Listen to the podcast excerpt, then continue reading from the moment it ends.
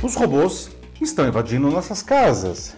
Não as máquinas que se parecem a nós, como as do filme Blade Runner, ou as caricatas como a Rose, a androide empregada de os Jetsons. Só fala de equipamentos mais simples, como aspiradores de pó inteligentes e assistentes virtuais que ganham corpo e nos seguem pelos cômodos. Entretanto, apesar de bastante úteis em nosso cotidiano, temos que perguntar a quem eles realmente servem.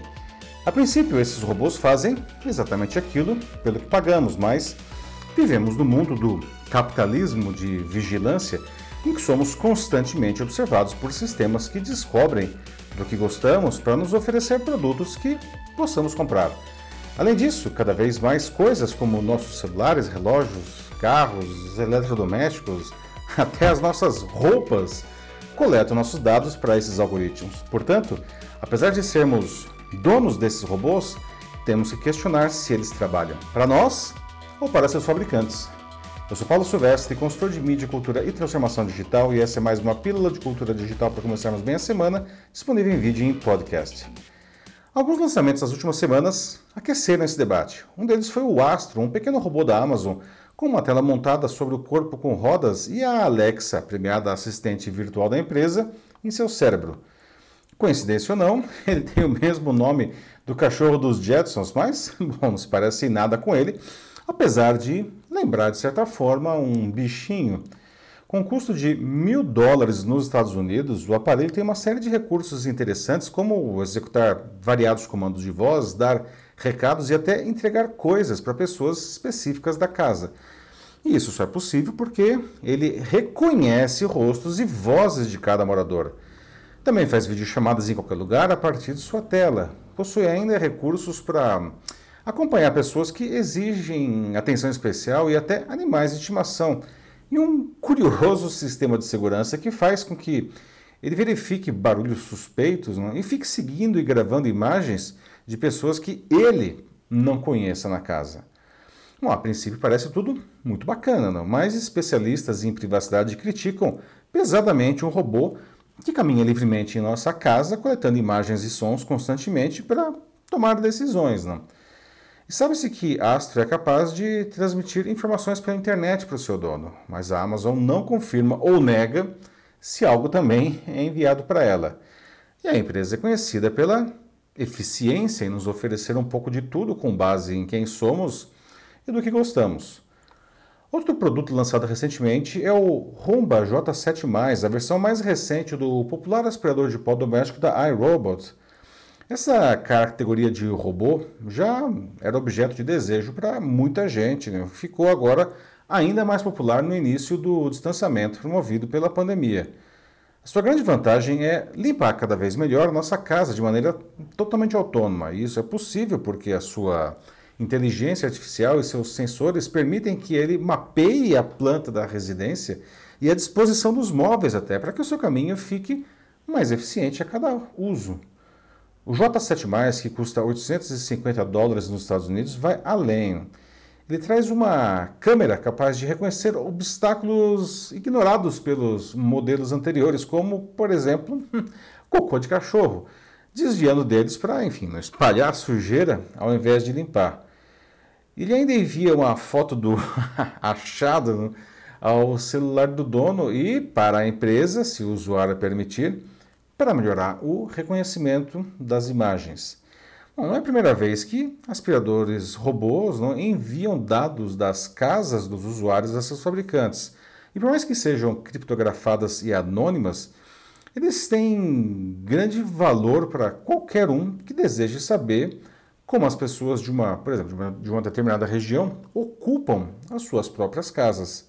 Isso pode, por exemplo, ah, ajudar no projeto não, de futuras moradias na região.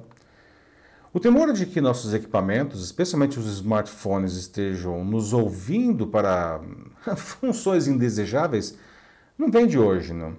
Quem nunca, pelo menos, soube de histórias de usuários que começaram a receber ofertas de produtos sobre os quais haviam acabado de falar com outra pessoa diante de seu celular. Obviamente, esses aparelhos, que são a única coisa que a gente carrega conosco às 24 horas do dia, estão nos ouvindo o tempo todo. Afinal, eles precisam fazer isso até mesmo para executar os nossos comandos de voz, não? Bom, Apple, Google, Amazon afirmam que as assistentes virtuais presentes em seus aparelhos usam esse recurso apenas para os fins indicados. E suponhamos que isso seja verdade, ok. Mas será que as dezenas de aplicativos que instalamos em nossos smartphones são assim tão éticos né, com o áudio e o vídeo que eles podem capturar até mesmo sem o nosso conhecimento? Hum? Por muito menos, alguns desses programas já roubaram informações sensíveis de seus usuários em troca de alguma gracinha hum, que entregam para as pessoas.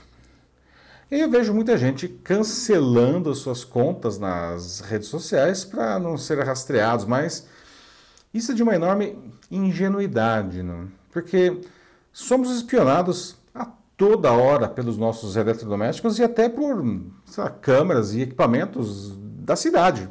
Há alguns anos eu li os termos de uso de uma TV de um grande fabricante que indicava ao usuário para, em outras palavras, não fazer diante do aparelho nada que pudesse se arrepender depois. Afinal, o modelo tinha câmera e microfone embutidos e vai saber quem poderia estar ouvindo e vendo.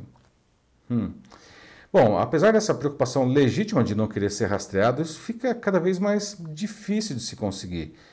É um fato que, quando compartilhamos os nossos dados, esses sistemas tendem a nos oferecer melhores serviços, alguns deles não totalmente integrados ao nosso cotidiano, como produtos do Google, do Facebook, da Apple, praticamente só funcionam bem com essa arapongagem.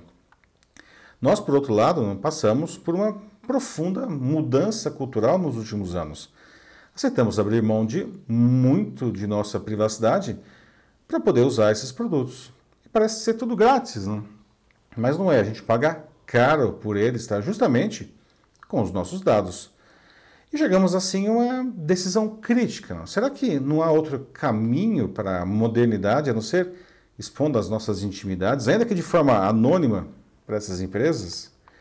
E vale lembrar que, mesmo que os fabricantes deem o melhor tratamento para esses dados, que garantia temos que esses equipamentos não serão hackeados para se tornarem espiões para criminosos? De certa forma, a coleta ilegal de nossas informações por empresas no Facebook, para depois nos convencer do que comprar, com quem falar e até em quem votar, é exatamente isso. Mas agora talvez estejamos correndo o risco de alguém literalmente olhar dentro de nossas casas a verdade é que qualquer fabricante pode incluir em seus programas e em seus robôs códigos que nós, como usuários, jamais saberemos. É preciso que se crie algum, lá, algum órgão ah, que garanta que eles nos contem tudo o que precisamos saber sobre o que produzem. Mas, honestamente, acho isso pouco exequível. Em tempos de Lei Geral de Proteção de Dados, temos o direito de saber tudo o que será coletado de nós e exatamente o que será feito disso e com quem será compartilhado. E aceitar esses pedidos não pode ser uma condição para que o equipamento execute bem a tarefa para o qual foi adquirido.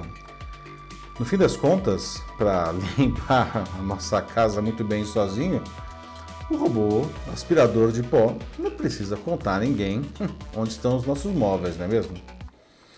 É isso aí, meus amigos. Bom, o futuro está batendo em nossa porta, não? Você está pronto para aproveitar ao máximo o que ele pode nos oferecer com segurança e com ética? Se precisar de ajuda nesse processo, mande uma mensagem aqui para mim que vai ser um prazer ajudar você. Eu sou Paulo Silvestre, consultor de mídia, cultura e transformação digital. Um fraternal abraço. Tchau.